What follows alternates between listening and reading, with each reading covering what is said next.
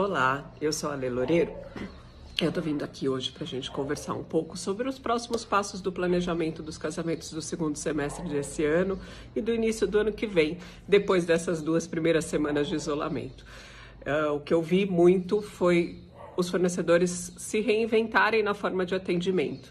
Então a gente está fazendo sim atendimentos online, a gente está sim marcando muita reunião, trabalhando bastante para que as coisas continuem acontecendo. E a minha dica é: se você ainda tem alguns fornecedores para fechar, principalmente o pessoal do segundo semestre, de 2020, é muito importante que você já adiante esses fechamentos, porque com os adiamentos que aconteceram, muitas datas, principalmente os sábados, foram ocupadas por esse remanejamento. Então, talvez aquele seu fornecedor que você ainda queira fechar não tenha mais a sua data. Então, é muito importante que você já se adiante e faça esses, esses fechamentos, né?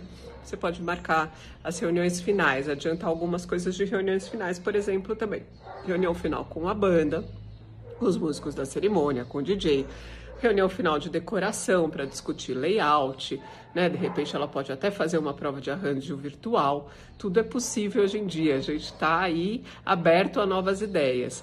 É, o pessoal do primeiro semestre do ano que vem, que ainda não escolheram seu estilista, converse com seu estilista, façam, eles estão fazendo croquis também virtuais, né, online com vocês para que uh, você já tenha uma ideia do seu vestido, tem gente enviando é, amostra de tecidos para as casas das pessoas, as doceiras estão enviando caixa de doce, caixa de bolo bem casado, tudo isso para que vocês possam escolher ficando em casa.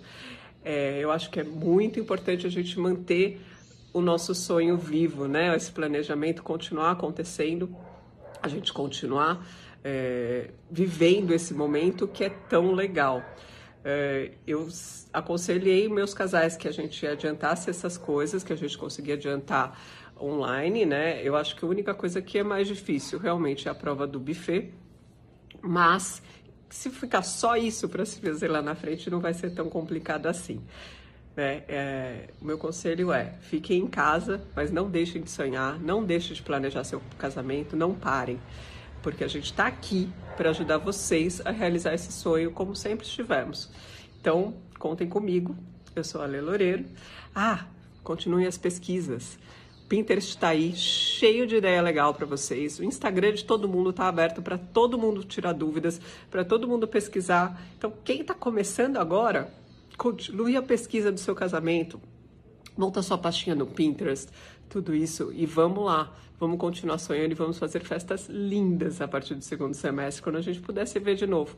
Espero que isso dure pouco, mas a gente está preparado para durar, para continuar o tempo que for preciso.